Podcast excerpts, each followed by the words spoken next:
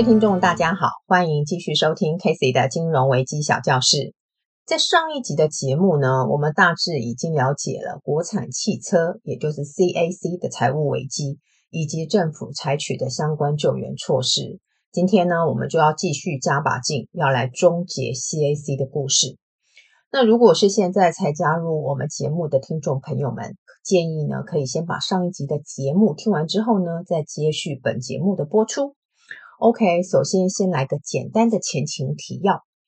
CAC 是在民国四十七年就成立，是一家非常老字号的公司。在七十七年的时候呢，是由企业的第二代掌门人张朝祥接班。张朝祥决定走一条跟他老爸完全不一样的路线。张朝祥呢，对于本业不会过分的热衷，但是积极开辟其他的领域，食品、电信、纺织等。都可以看得出张家第二代掌门人强烈的企图心。开疆辟土需要有资本，张朝祥呢就以 CAC 作为和风集团资金的航空母舰，大举投资。到了西元一九九八年，当年股市狂泻，张朝祥为了守护 CAC 的股价，不惜动用集团所有的资金，包括 CAC 的资金，全力护盘。最后还是难逃集团跳票以及大股东跳票的困境。张朝祥的党政关系良好，首先出手救援的是中华开发投资公司以及中投事业。之所以这些机构会出手，媒体报道认为与政府高层多次的关切非常有关。紧接着出场就是行政院提出五大纾困措施，外界解读就是要抢救 CAC。好。以上呢，大致就是上一集的重点内容。紧接着出场的政府单位呢，没有悬念，那就是财政部。八十七年十一月十二日，财政部以破天荒头一招，通融企业股票申请暂缓融资断头，暂停股票交易。媒体报道说，在事发的前一周，李登辉总统约见阁魁以及财长，财政部的态度就产生了一百八十度的大转变。外界炮轰，这根本就是国产条款。简单说一下，所谓暂缓融资断头的意思是说，那些提供投资人融资买股的券商们，不会因为股票的价格下跌就卖出股票。暂停股票交易的意思就是说，这张股票不会在集中市场交易。你可以想成是政府将 CAC 的股票用个盖子把它们通通盖住，没有交易就没有伤害。外面世界的风风雨雨暂时不会影响到 CAC 的股票以及持有 CAC 股票的持有人。前面我提过，张家兄弟他持有 CAC 的股票将近九十五 percent，所以当股票下挫时，其实影响最严重的应该就是张氏家族、证券商或自营商，并未波及多数的股民。这一点呢，跟之前有部分企业的负责人炒高股票再到货给股民的做法，确实有点不一样。直接受到庇护的就是张氏家族，张朝祥全力护盘 CAC 股价这个做法，媒体也有一种说法形容张朝祥这种逆向操作、作茧自缚的洒劲，全力保住 CAC，也导致政府呢需要表明说，哎，就是要挺这些体质良好的企业，巴拉巴拉之类的。政府对于 CAC 相挺的措施陆续发酵在八十七年十一月，随着时间的推移，有越多的市政被提出，越多的不堪也被大众检视。最后的事实是，大股东已动用 CAC 的资金进行股票护盘，CAC 以及大股东背负的庞大债务，终究压垮 CAC 重振雄风的机会。检方事后调查，张氏兄弟确实动用公司超过三十亿。以上的资金来进行股价护盘。不仅如此，张氏兄弟还以个人的名义向民间借贷。张朝祥自己呢，他曾经接受媒体的专访，表示说，公司绝对没有向员工借钱。但是事实是，确实公司没有向员工借钱，但是张家父子，包括张建安、张朝祥以及张朝亮三个人，都以个人的名义向员工及民间吸金。而这个民间吸金的历史起码都有二十年。张家父子开立个人借据，以一百万元为一个单位，到期除了返还本金之外，还可以得到年息十五到十八趴的利息。有些老员工甚至把所有的退休金都压在老板的手上。总计张氏家族呢向外举债的资金呢超过三百亿元，债权人多达五千人以上，不少民间债主还是和风集团的员工以及往来的厂商。张朝祥自己也承认，大概呢有一千两百亿元的债务，其中呢属于金融机构的借贷大概六百亿，股票质押三百亿，民间债务也有三百亿。至于牵连的金融机构高达五十六家，前五大的债权银行分别是华银、一银、中信银、台银及张银，其他呢还有包括汇通银行、中国人寿、中联信托、台企银、远东银、张银、华银、中珠迪和等等。这些庞大的债务不仅银行团，连民间债权人都对 CAC 到底可不可以重振雄风这件事有着高度的怀疑和不安。依据张朝祥的自救计划，要先救 CAC，等到 CAC 可以恢复营运和股票交易之后，再来解决股票质押和民间债务的问题。说到这，应该可以明白，政府即便出手拯救 CAC，那也只能有限程度的延缓问题的发生。后续企业营运是否可有谷底攀升，涉及最重要的一方，那就是债权人的态度。对金融机构来说，债权担保是首要考量的因素。CAC 在想方设法要自救的同时，也必须提出合理的偿债计划。但是，这样的一个基本要求，对于 CAC 来说，却是一个无法承受之重。对债权人来说，CAC 若是倒闭，受害的不仅是 CAC 的员工，还会扩及到民间的债权人、往来厂商，还有银行团等等，全都无一幸免。但是如果要接受 CAC 的偿债计划，立马就必须要面对一个为数不小的呆账，还有就是必须去承担这个自救计划无法成功的风险。这两条路完全都不好走，路上都是一堆烂泥坑洞，外加时不时的狂风暴雨。八十八年的六月二十二日这一天，CAC 恢复股票交易。股价不意外，以跌停板作收，收盘价二十七点九元。八十八年九月六日收盘价仅剩二点二六元。CAC 的财务困难，经过一年之后，其实困境并没有消失。CAC 不仅没有新车上市，汽车保养所赚取的利润也有限。再来就是合作伙伴纷纷求去，对外庞大的债务压力丝毫没有减轻的迹象。但是资金来源却少得可怜，这一切的一切都将迫使 CAC 走向重整的命运。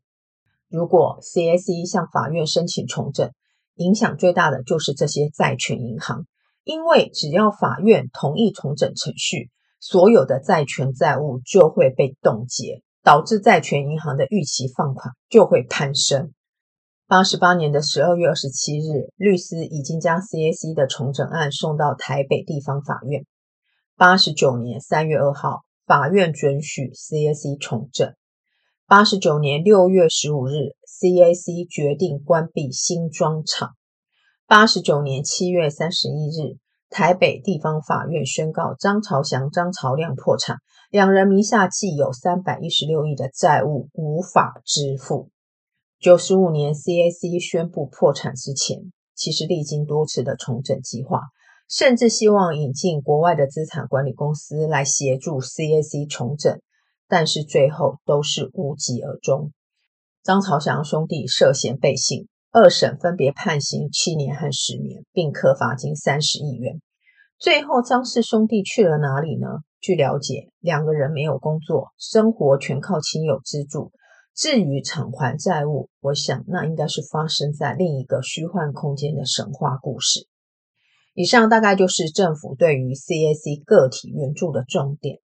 至于总体措施，我们来看八十七年的十一月，央行调降存款准备率及调升存款准备金以户的利率。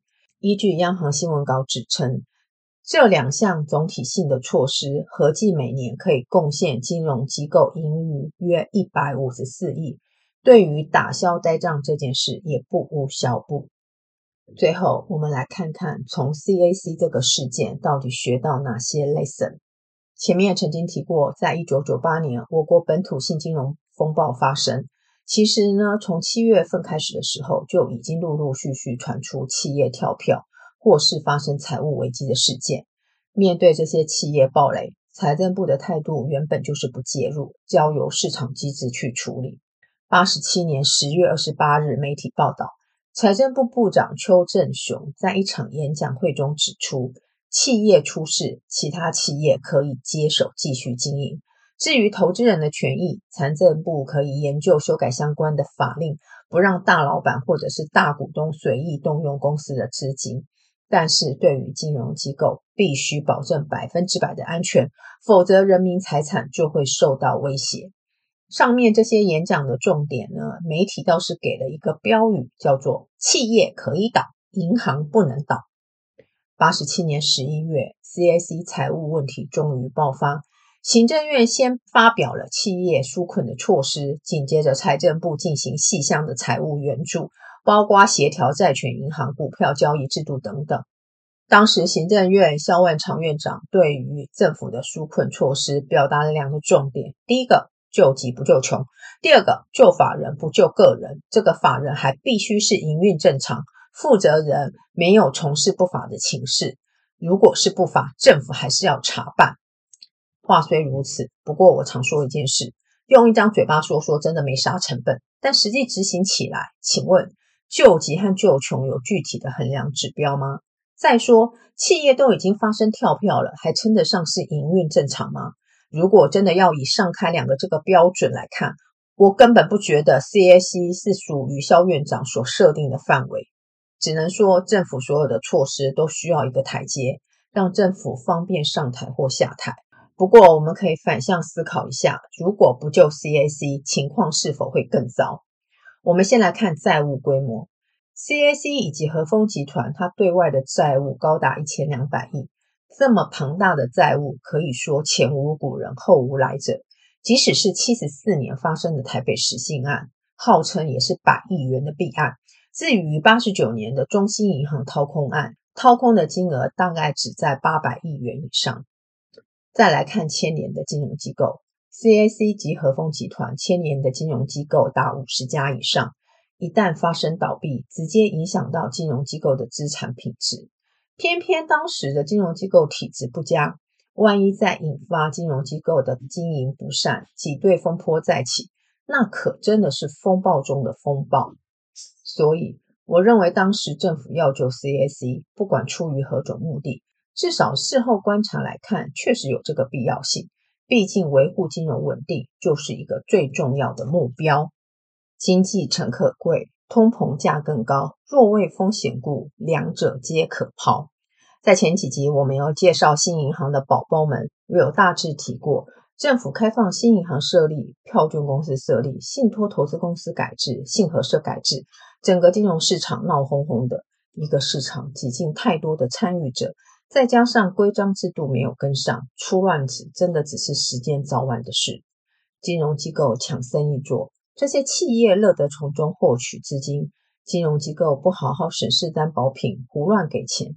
再来就是企业不好好经营，亏空公司的资金，或是炒房、炒股等，再推升金融机构的坏账金额。八十七年的地雷股，包括 CAC、安丰、坚美等，预放金额都十分庞大。八十八年申请纾困的，还有包括长益、东地市的，都在酝酿当中。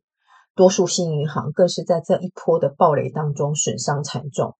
亚洲金融风暴，金融机构没有受到多大的影响，但是在一九九八年却是十分的不一样。这些地雷股把金融机构伤得不轻。政府的纾困措施，银行的坏账增加，这些迹象随着时间的推移越变越巨大。在两千年的十一月，《经济学人》撰文指称，台湾可能在二零零一年春节前后即将爆发金融危机。这一个轰然巨响，震得主管机关纷纷持续不约而同跳出来澄清，保证绝对不会发生金融危机。当然，我们从现在的这个时点回头望，确实没有发生金融危机，但是危机是有的。和这些危机的根源与政府的政策制定非常有关。银行开放新设，票券公司新设，企业急于扩张版图，财团与银行挂钩，企业透过金融机构捞钱，企业倒账，政府纾困，银行被迫展延债务等等，这一连串干预市场运作的手，终于创造出台湾的坏账奇迹。八十九年下半年，银行的坏账已经逼近一兆元，再加上房市、股市不给力，导致坏账清理的速度跟绩效缓慢的接近窒息的程度。只能说，企业财务危机是个因，金融坏账增加是个果。而让这两者之间牵连的如此绵密，那就是政策主导牵线所造成的。金融机构这笔大坏账还是需要处理。当然，Casey 会再找时间来谈谈所谓的一次金改。最后，我们花点时间来讲一件事情。在上一集的节目有谈到，交通银行在八十七年十月二十七日火速贷款 CIC 七亿元的这件事。当时交银的董事长叫做梁成金，指示下属贷款七亿给和丰集团执行长张朝祥，结果造成交银八亿元的呆账。媒体指称，当时张朝祥申请这笔七亿元贷款，宣称要投入长期的土地开发，但是梁成金呢，未依规定让张朝祥拟定营运及还款计划等，就当场答应给弃亿。拨款不到一周的时间，和丰集团即发生违约交割案件。而交银之所以会同意这笔贷款，媒体称有两名部长级的人士施压，交银才会同意贷放。这个案子呢，到了九十五年九月，遭台北地检署以背信罪起诉，九十九年判刑确定，梁成金处以有期徒刑两年确定。但是梁成金却早已离开台湾。除了梁成金之外，还有当时交银的总经理、副总经理，以及台北分行的经理、授信科科长乡里以及助理员等。最后，乡里跟助理员呢，并未起诉，不过其他的人则判刑确定。对于交银违法超贷案，监察院呢也出了一份调查报告。对于梁成清潜逃成功这一件事，认为法务部及外交部应该严厉的对策。其他被扫到的机关还包括财政部、经管会等。我是比较好奇啦，媒体报道称这个交银接到两位部长级人士施压，到底是否真有此事？如果有，那到底是哪两位呢？假设过去这段历史真的是煞有其事。各位听众，我们又要再来听一段马克吐温说过的名言：历史不会重演，但却发展的极为相似。在民国一百零六年，发生了一件政府采购弊案。弊案主要的痛点在于影射政府的介入。行政院在一百零六年的十二月，还发布了一份行政院内累件专案调查报告。而这个案子牵拖的银行司职人员，除了公股银行董事长跟总经理之外，还包括基层员工，共有一百一十三人，经理级以上有四十一人。这个弊案非属经理层级的有七十二个人。这两个事件呢，在我看来都是一个样。所谓施压与否不是重点，重点在于，如果你是身处当下的一颗螺丝钉，该如何保全自己的权益呢？